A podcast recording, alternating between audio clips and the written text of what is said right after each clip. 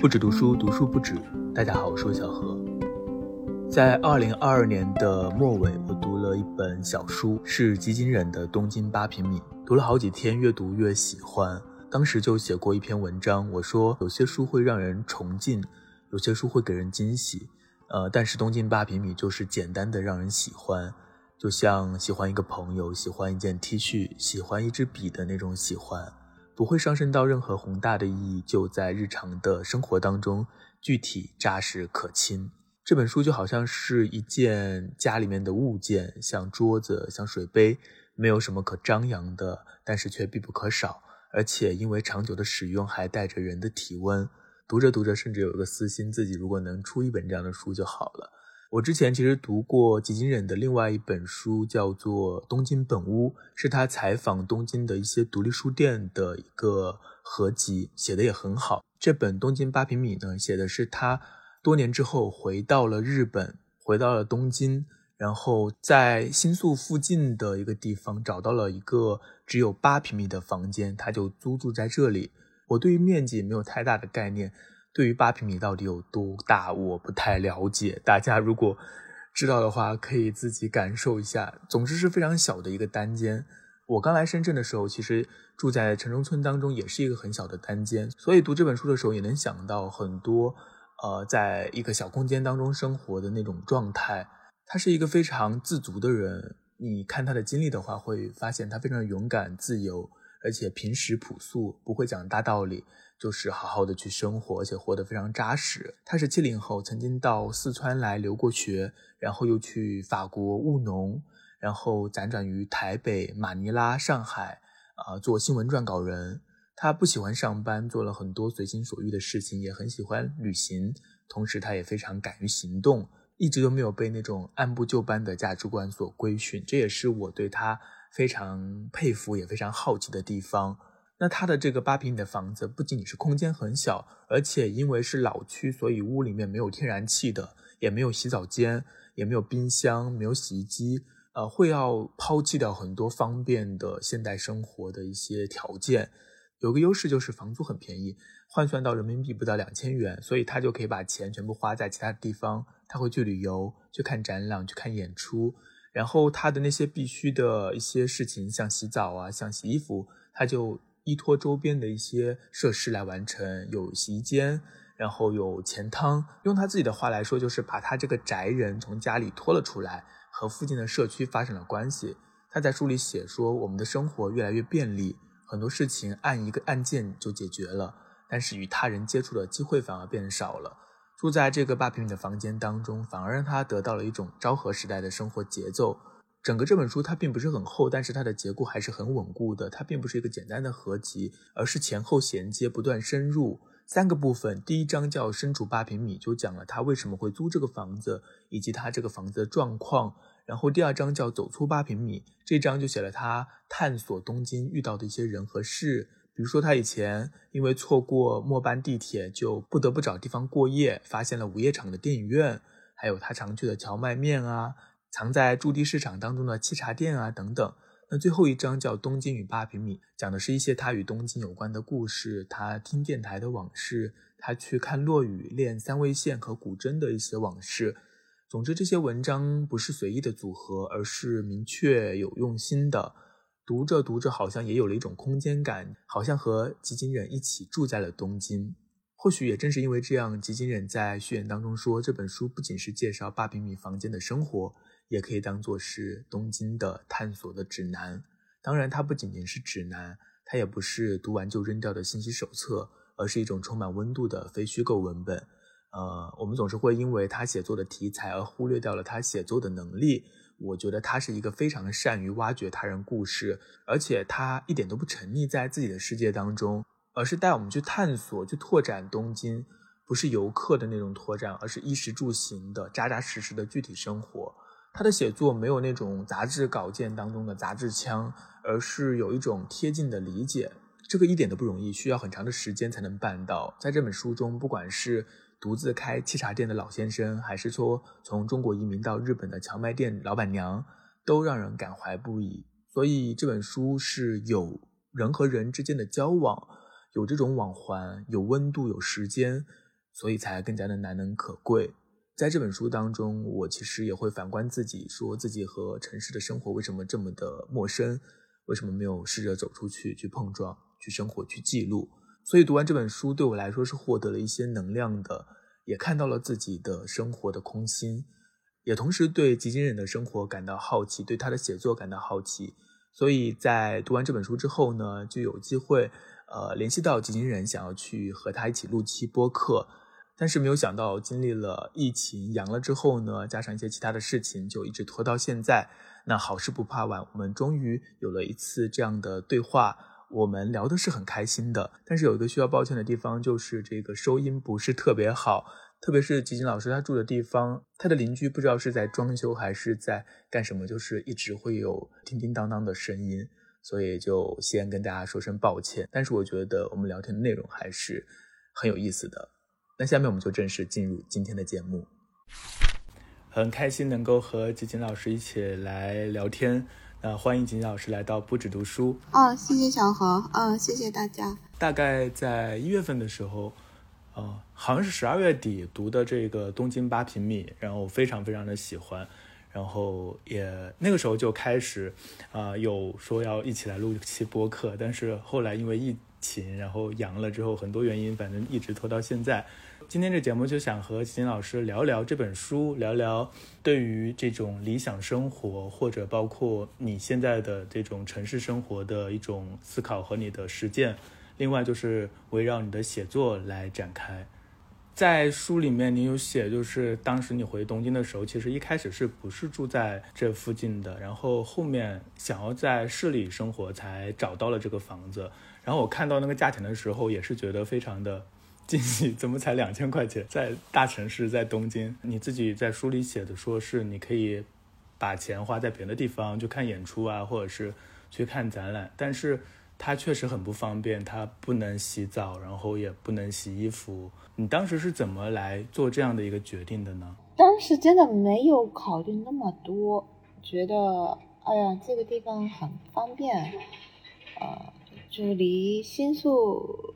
就只有三，就是两三站距离吧，而且很便宜嘛。我觉得，哎呀，太好了，就就住下来了。但是没有考虑太多。那当时好像你也找了很多其他的房子，它和其他的房子相比，除了便宜的话，它的那些缺点的话，在你看来都可以克服，对吗？对的，因为之前我也住过很多其他的房子嘛，有各种各样的。那我大概能感觉到，对我个人来说比较重要的房间的条件是哪些吗？呃，是采光要好，然后 要一定要有通风，必须有一个地方可以做饭，然后晚上不要太吵，因为我之前住过地方非常市中心的一个地方，不过非常吵的一个地方，然后真是受不了，发疯了快，所以。我觉得这些条件足够的话，我觉得可以住下去。那房间小，对我来说不是很大的问题。哦，我想起来，就是我之前可以和你分享一下，我去北京认识一个出版社里的朋友，是个年轻人，他就住在北京的胡同里面。那胡同里面也是很小的房间，他的房间好像也不能洗澡。但是他的房间里就摆满了书。那次晚上去和他聊天的时候，我也会觉得啊，他的生活也很富足。好像在东京的话，像洗衣机这些是不是也有很多自助的？但是在中国就没有这样的一些设施配套的。对，这我我发现了，好像这投币式的洗衣间好像没有哈。那还有包括你去这个旧式的叫什么来着？我一时叫忘了，就是那种浴池啊，钱汤，嗯，钱汤，对。那现在的钱汤还多吗？哦，我住的这个地方还有一些，呃，至少有五六家可以去，不过看地方吧。而且这个钱汤的数量也越来越少，毕竟是这个是昭和时代留下来的东西嘛。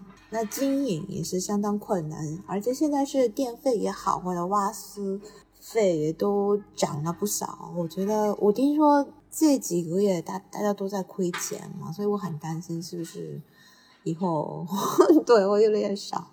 嗯，目前来讲还 OK。那去钱汤的话，它的这个费用是比较便宜吗？嗯，一次四百九十块钱吧，相当于人民币二十五，差不多。嗯、哦，那还是挺挺挺便宜的，挺方便的。如果你考虑到自己不需要打扫干净，我觉得打扫那个浴室这件事情，我 对我特别讨厌这个打扫浴室这件事情，所以我觉得哎呀太好了，不用自己去打扫。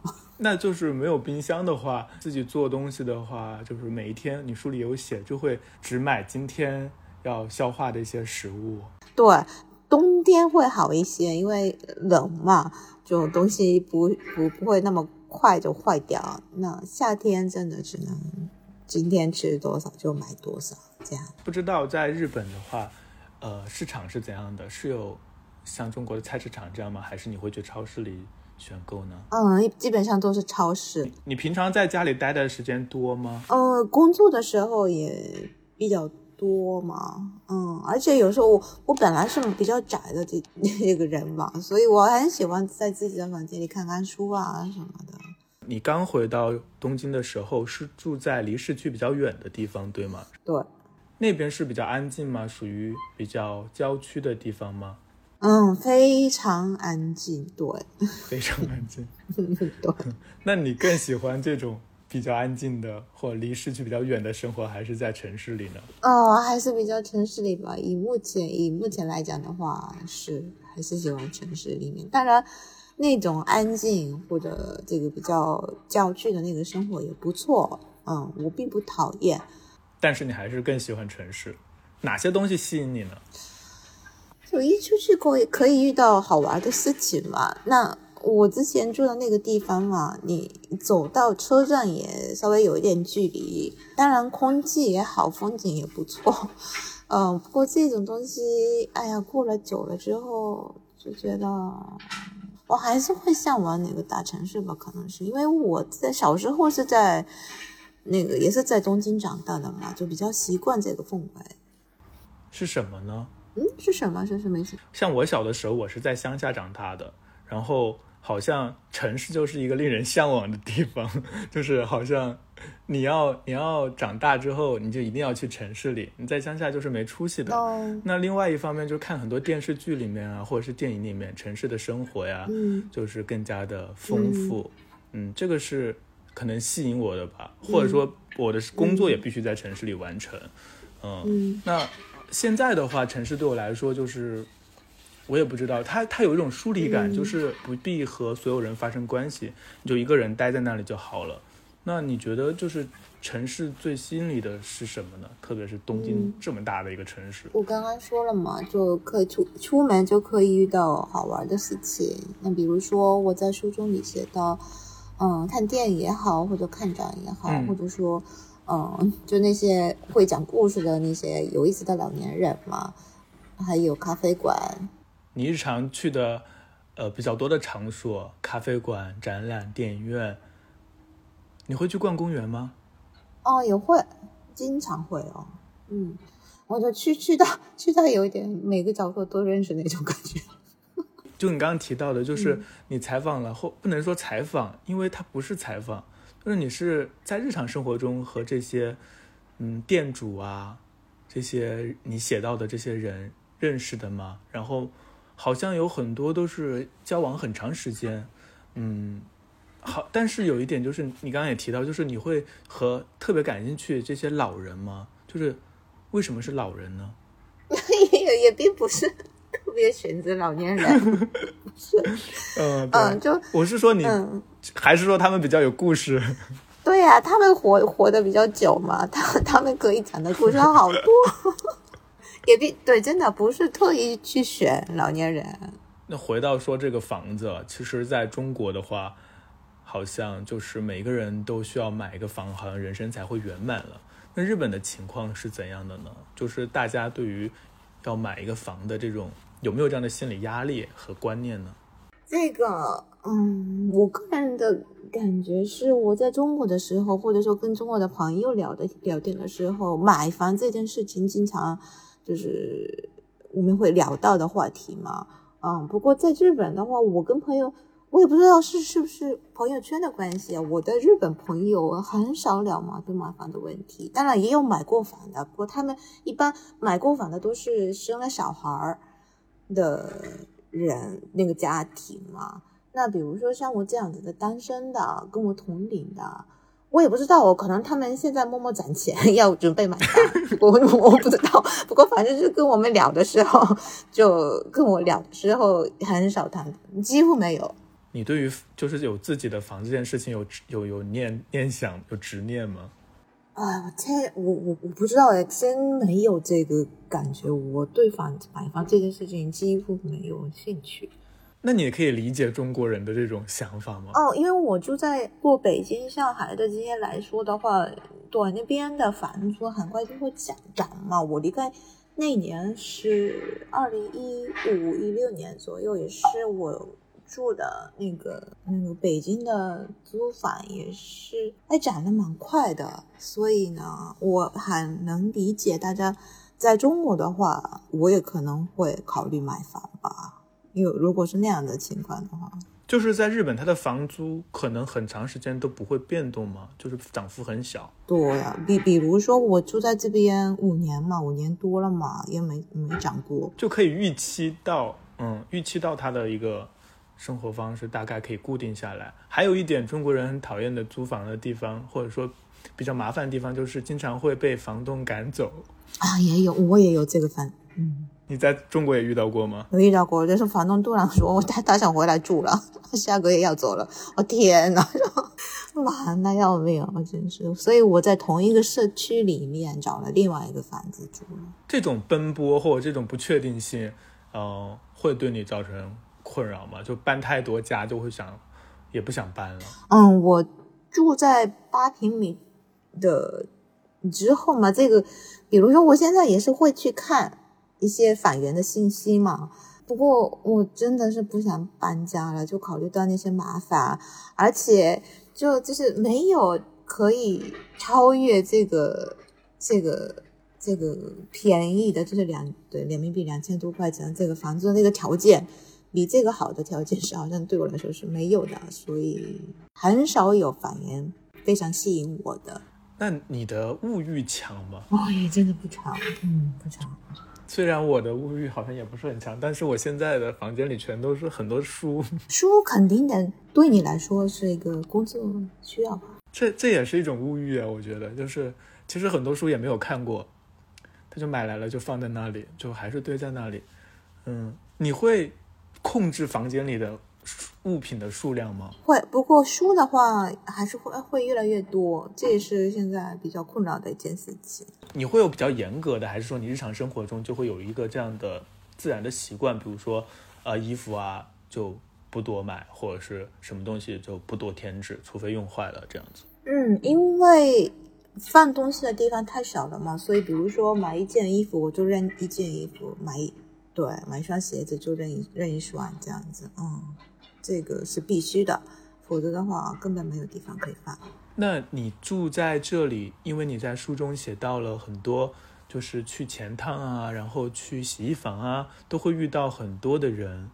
这里的邻里关系密切吗？会像北京的胡同那种感觉吗？嗯，我觉得还是有一点不一样。可能我现在住的地方关系比较好的是住楼下的阿姨嘛。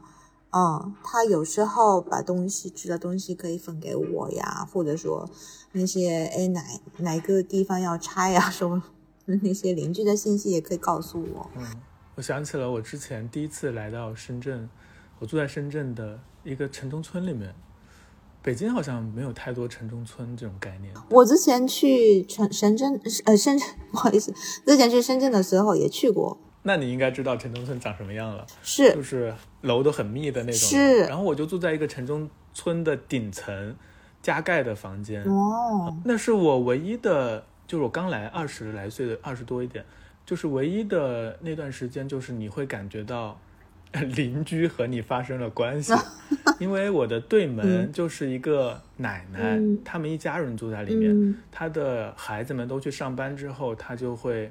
在阳台上，那是一个露台嘛，他就会在阳台上种花，然后有时候就会找我聊天，然后跟我散布啊，周围的每一户人家的信息。哦，这这挺好的呀。那你住那边的感觉是怎么样？住那边感觉就想离开呀。哦，我很喜欢那个露台，但是那个房间就真的很小，就只能放下一张床和一张哦诶、一个桌子。呃，可能不知道有没有八平米，我不知道。嗯，哎，对我来说这很黑理想啊，很黑呀，采采光不好，啊，那不行 采光不好，对不哦对？关上门就漆黑的。啊，是这样的房间。但是我就会想看这本书的时候，我会想到那个时间，就是因为在那个时间，因为你房间里什么都没有，所以吃饭虽然你也去外面吃快餐，然后周末的话或者下班之后就会去附近的图书馆，确实和周边的生活就联系得更加紧密。包括我还有一个特别爱八卦的老奶奶邻居，就和她聊天什么的也挺愉快的。但是离开了那里之后呢，可能你就住到之后的那种小区里，那种小区就变得完全和周围的生活是隔离开的。这是城市的一个好处，就是你可以隐身，你可以自由，同时你好像也就变得更加的光滑了。这是我的感觉，就是每特别在深圳。每天去的地方都是固定的，然后从这个城市划过，不和人发生关系。嗯、你会有这样的感觉吗？那你在呃不同的城市都生活过，哇，这个怎么回答呢？嗯，跟周围的关系啊，我在东京这个地方也是还是有一些嘛。不过，比如说之前在农村，那个在法国南部务农的时候，这个关系更加密切。因为我很好奇，就是为什么会去务农？啊，务农，哦，那个是我之前比较从从小比较向往的一个生活方式嘛，去农场，然后跟小动物一起生活 那些。哦，那是什么时候的事情啊？那是二十七八岁吧？那怎么才能去务农呢？怎么才能去就去找人家呀？问问他要不要人？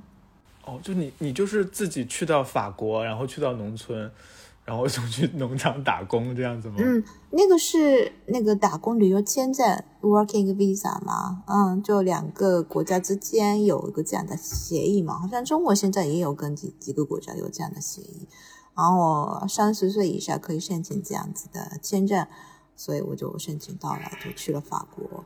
那去了法国之后，有一段时间住巴黎，然后就不是那么喜欢，然后就就搬到南部了，这样子。嗯，那时候那个农村的这个生活嘛，因为那边的也有一些年轻人，他们觉得就比较无聊嘛，就每个晚上都在都都在一起喝酒啊、听音乐啊什么的，嗯，然后看到我就就就很神奇，怎么会到这里来？对他们也很好奇，我也对他们很好奇。对，那你在那里会做什么呢？农农村做什么呀？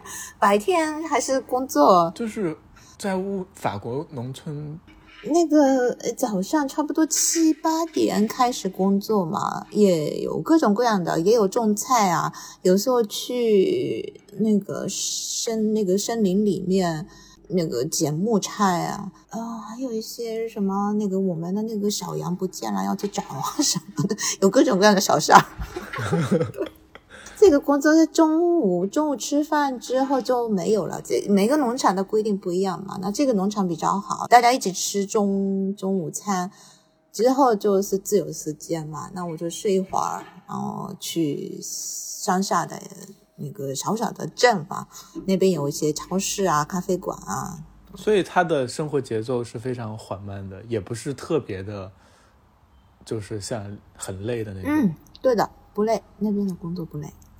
好神奇的一段经历啊！那你在那里待了多久啊？那个也是半年嘛，差不多，然后就就回来了。那时候的跟周围的就是关系更加紧密嘛，就因为几乎跟那些朋友们几乎每一天都见到，然后周末还一起去旅行，对，那个感觉也挺不错。就年轻一段时间嘛，过那样子的时间，有经历，我觉得挺好的。不过那种跟那种就是邻居的关系和现在这个城市里的关系还是有一点不一样。后来的就是除此之外的大部分的时间，你的生活都是在城市当中，对吧？嗯，对，那你也去过非常非常多的地方，哦，没有，我去过的地方也没有那么多。嗯，就喜欢旅行的人去过好多地方，一百多个国家什么的。其实我去的地方不是那么多，但是你住过的地方还挺多的吧？就是很长长居的一些地方。是的，我这个对我我比较喜欢住下来，嗯，而不是就去一趟旅游就回来，不是不是这个。为为什么呢？那可以观察到。嗯，当地的生活啊，这个体验更加深，更更深嘛？我觉得你是会觉得人生最重要的就是体验吗？哦，我觉得体验和记忆嘛。呃，关于 比较大的问题，什么人生的意义？哎呀，我就很多人还是觉得他要，他要去，他要去干什么啊？成功啊，或者是要做出一件什么事情啊？这些东西从来都没有。没有成为你的，就是你小的时候会有什么抱负吗，或者是理想啊这些？嗯，自己小时候，哦，小时候我想当一个国语教师，哦，因为我很喜欢看书嘛，嗯，我觉得哎呀，天天看着这这么好，然后后来我有点想去那个 United Nation 那个叫什么国际联国国际机构嘛。后来也不是那么感兴趣了。你是什么时候开始说喜欢说写作呢？嗯，其实我之前当过记者嘛，二十五六岁的时候吧，那个工作我大概也是断断续续做了五年的时间，差不多。你是当了记者，然后就是运用文字，还是说你喜欢文字才去当记者？都有。那我觉得那时候的媒体是写经济方面的文章吗？我不是特别擅长，说实话，这这方面的文章。不过呢，那时候有感觉到，其实我我很喜欢写文章的，可是就是只是不喜欢这个内容而已，所以一直在找，就是有没有其他的方式这样子，所以就是慢慢找出来了目前的样子。很多像很多朋友记者。朋友或媒体人的朋友，他们好像以前都会比较喜欢文学啊，然后喜欢写东西，然后就去学了新闻，最后就当了记者。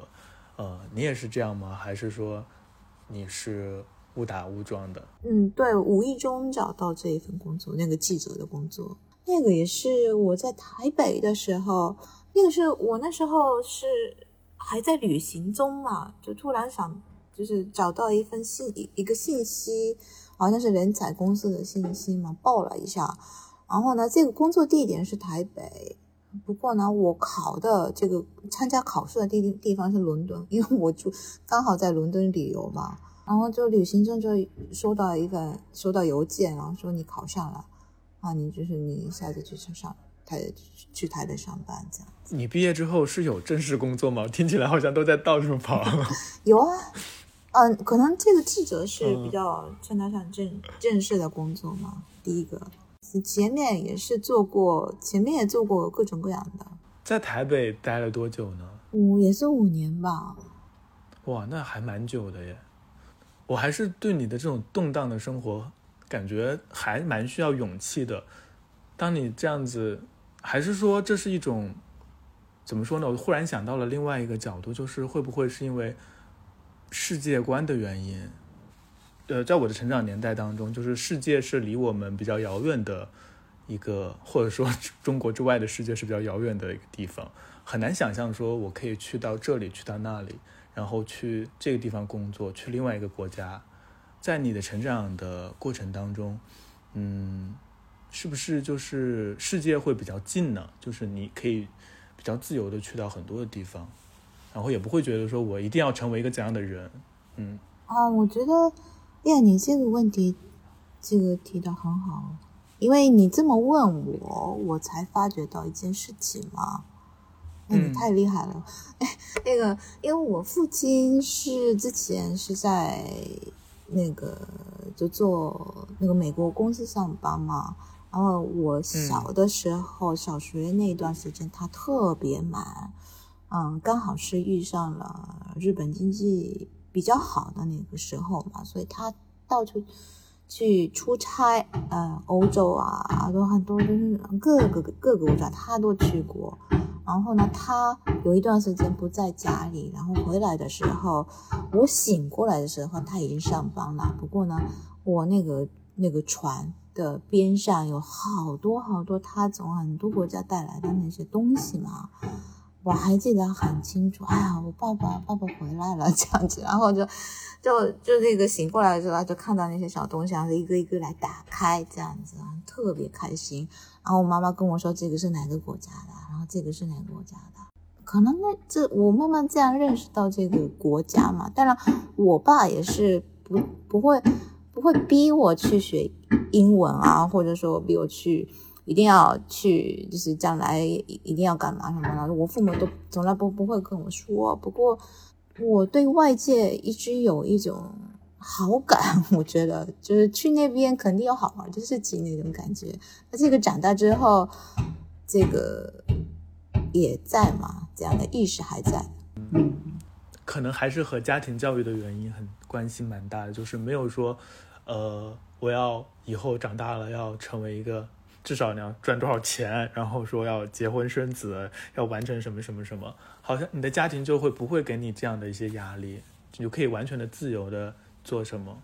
哦，没有，完全没有，嗯，是完全没有，嗯，我妹妹也是，我父母就是这样子的态度吧，嗯，到现在也他们也不会跟我说一定要买房什么，或者没有没有任何要求。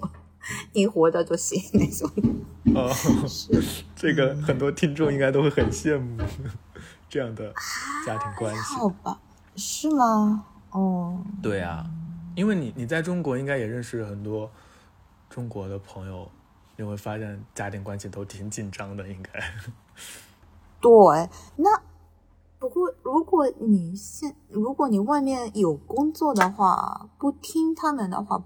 是吧？也也是有困难，是吧？啊，是可以的，但是就是我觉得很多人他是没有办法，就好像长久的教育或成长的经验当中，他又不想听，但是又觉得自己怎么能不听呢？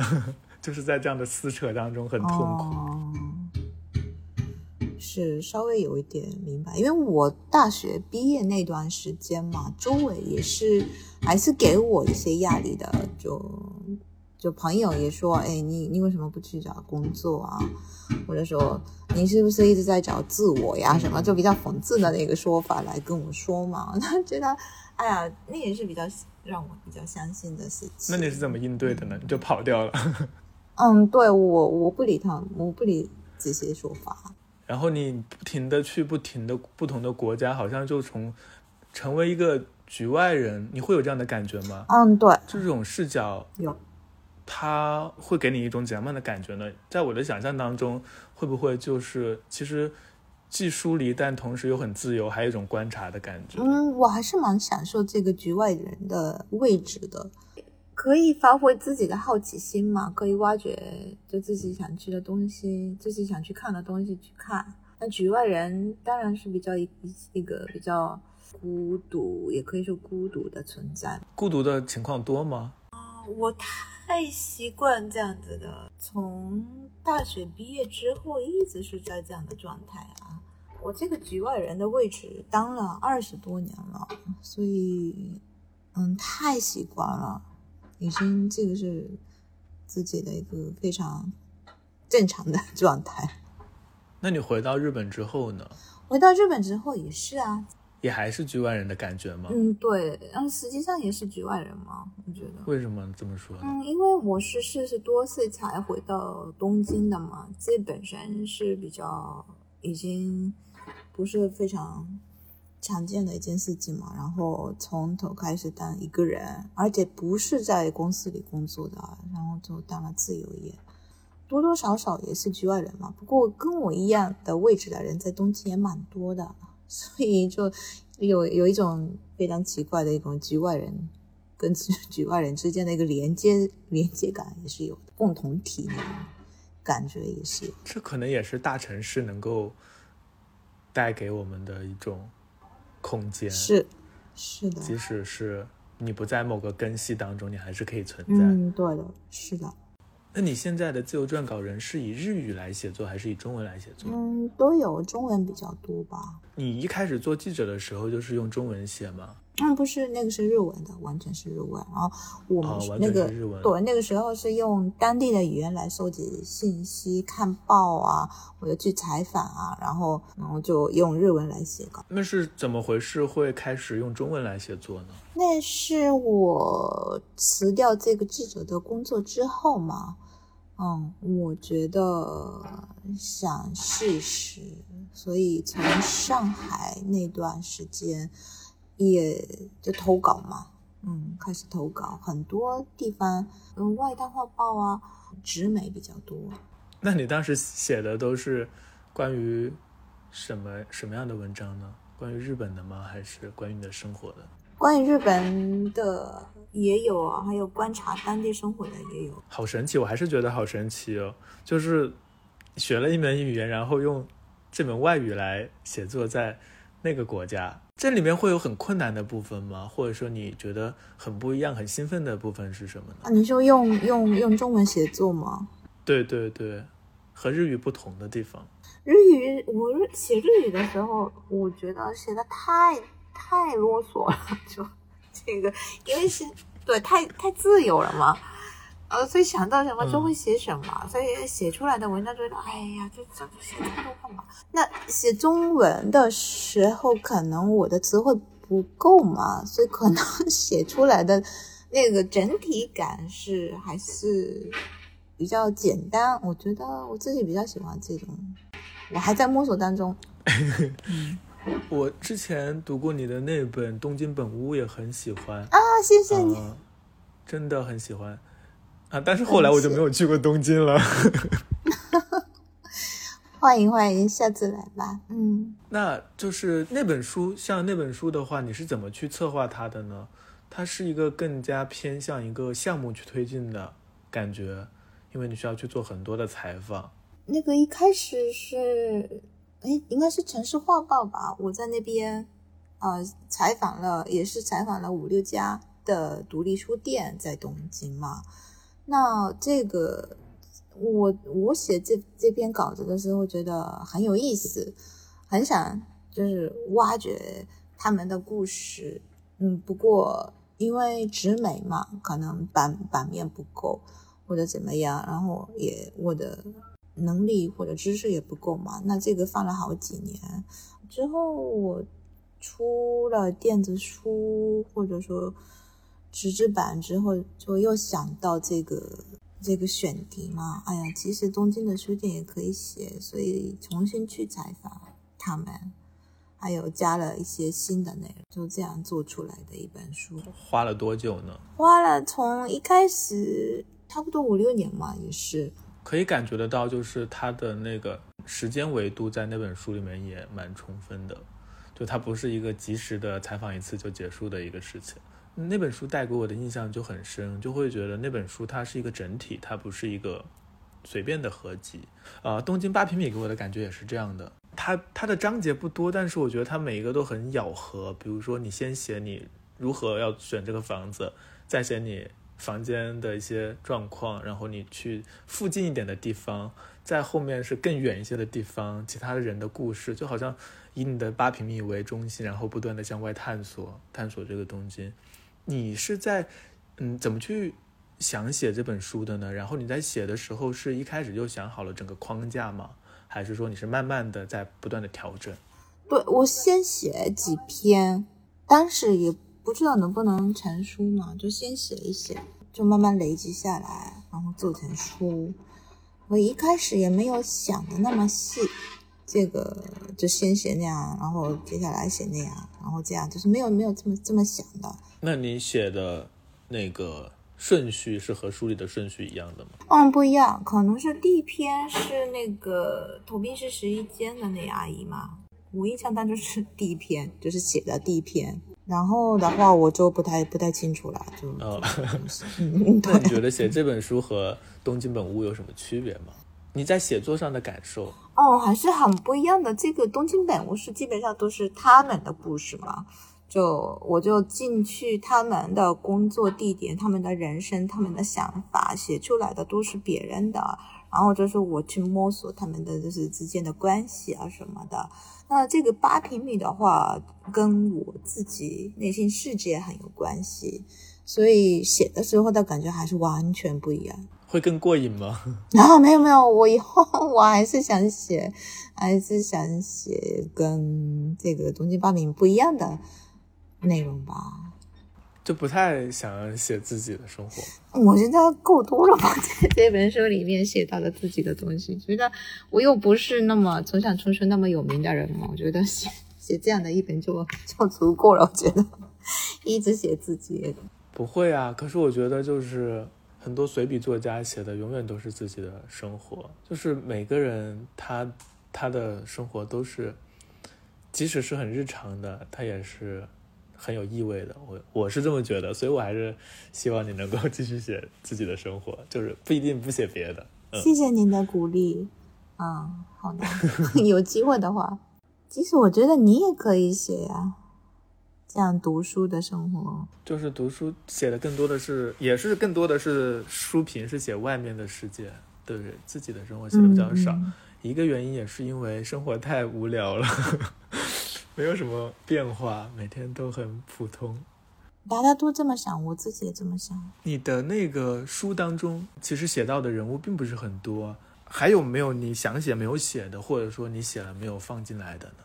哦，也有蛮多的，就我的朋友啊，就 年轻一点的朋友啊，年轻一点的，对。比如说呢？可以讲一个朋友的小故事吗？那个我现在想到的那个朋友是，也是跟我同龄嘛。他是开酒吧的，嗯，那他住的地方也挺有意思，他住在自己的店里。一般来说，你开酒吧的话，你你租了一个店店面是吧？然后另外一个地方你可以你你你住的，嗯，不过他选择了为了省钱，他选择了自己住在店里，然后睡的时候就你店。你你关门，你客人都走了之后，他把睡袋拿出来，然后铺在地上就睡。他每天都睡在睡袋里。对，五六年吧，也差不多。嗯，也是一个很有意思的人，很有意思的生活方式。是啊，然后他也是跟我一样，他呃，就洗澡的话，去附近的健身房，有时候去浅滩。这本书《东京八平米》啊，我觉得我还蛮喜欢他最后呈现出来的样子的。它这个制作过程，你应该有你有参与吗？包括设计啊、编排什么的。嗯，几乎没有呢。不过我特别喜欢，我特别喜欢这个封面。嗯，我也很喜欢。哦，那个陆老师他设计的特别好，嗯，非常感谢。包括它的纸张的柔软度啊，包括这个书的大小，包括插图的摆，就是一些设计，觉得都很舒服。是，翻起来是。也非常感谢李想国的 团队，夸夸夸夸赞一下李想国和陆老师。回到最开始的那个，就是城市生活。然后你说，嗯，你这本书嘛，就是试着去构建一个八平米的这种生活。那你心中有一种理想生活的样子吗？你觉得怎样的生活才算是理想的生活呢？健康，然后跟就是可以保持跟周围的关系，可以继续写作生活，就我觉得非常理想了。啊啊，还有啊，如果能养一只猫，我觉得更加完美。不过这个我知足。你现在的地方不能养吗？嗯，我跟养猫的朋友就稍微商量过嘛，然后他觉得勉强可以，可是最好不养。嗯，太小了。对我，我不在的时候太热嘛，或者太冷。希望这个猫以后能够出现。我现在有两只猫在身边。啊啊！你这个让你羡慕一下。对呀，你你这个这个才是理想生活嘛。你之前还写过，我在单独上有看到你写，你在这本书里也写到，就是你去咖喱店打工的事情。你是有意的去咖喱店打工呢？因为那家咖咖喱店，我是去过几次去吃的嘛，嗯，然后觉得很好吃，然后这个店的感觉也比较温馨嘛，啊，我觉得这家店很好。那我回到离开北京，回到东京，我还住在那个经济酒店找房的时候，去那边吃咖喱嘛，就打开他们的网，那个那个那个官网，就看到他们正在招员工。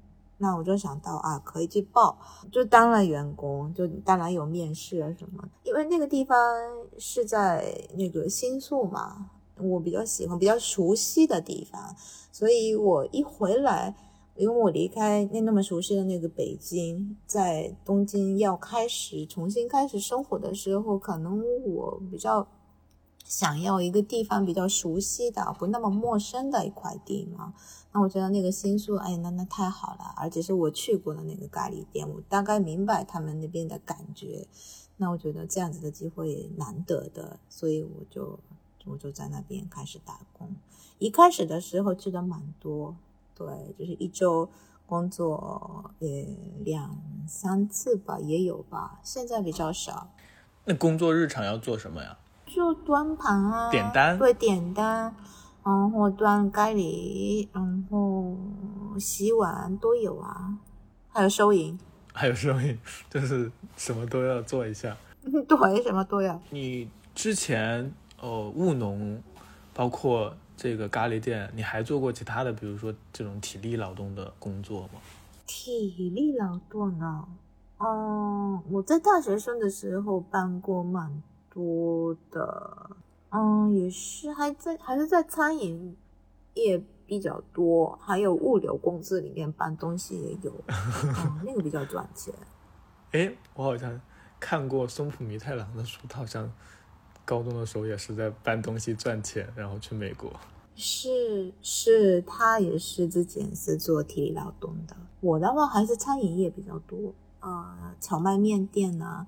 还有中华料理店也有，还有那个甜甜圈，那个 Mr. Donuts。我不知道这样说会不会那个冒犯，就是就是有些时候大家会觉得啊，写作的或者是怎么说脑力劳动者就不会想到去做体力活了，不会想到说去打个工啊、餐馆啊，或者是送外卖啊什么的。你不会有这样的想法？哦，没有没有没有。你这是刚刚好啊！你一直在做脑力劳动啊，会累，那反而去那个 体对啊，那你反而去那个体力劳动，我觉得挺好的，而且跟那那些通平时的话你接触不到的那些朋友，你那些那个同事嘛，聊天也蛮好玩的。嗯，他们聊音乐啊，嗯，或者说他们看过的电影呀，或者说他们之间烦什么呀那些。嗯，还有那边也有一些学生嘛，他们喜欢现在喜欢听什么音乐啊？挺好的，而且还挺挺每天都和人打交道，不同的人，对呀，可以锻炼一下自己。我也可以去尝试一下。嗯，也可以当做自己的一个锻炼。那最后就不能免俗，还是问一个很无聊的问题：你之后还有什么写作的计划吗？写作的计划也有，可以透露一下。不能透露。写呃没没有没有不是不是，我也我当然也有就是写作的那个就是热情嘛，可是还不知道该写什么。哦，所以不是也不是想对，不是不想透透露，而就是我也不知道写，所以我还在考虑当中。啊，不过还还会还会还会出新书的。哦，还有已经写好的的，我忘了问了，是什么呢？关于什么的呢？那个。那个是那个那个那个是采访几之前我不是做了一些采访吗？嗯，是采访什么样的人呢？嗯，采访是日本人，我觉得蛮有意思的人。呃，也不是名人，就是日本各式各样的普通的有意思的人。嗯嗯，是的。很期待，大概什么时候会出？啊，非常感谢。我也不知道，这个这个要问编辑。那就继续期待，期待新书的到来。嗯，今天我们的嗯节目就到这里。好，谢谢吉吉老师。啊，谢谢谢谢小红。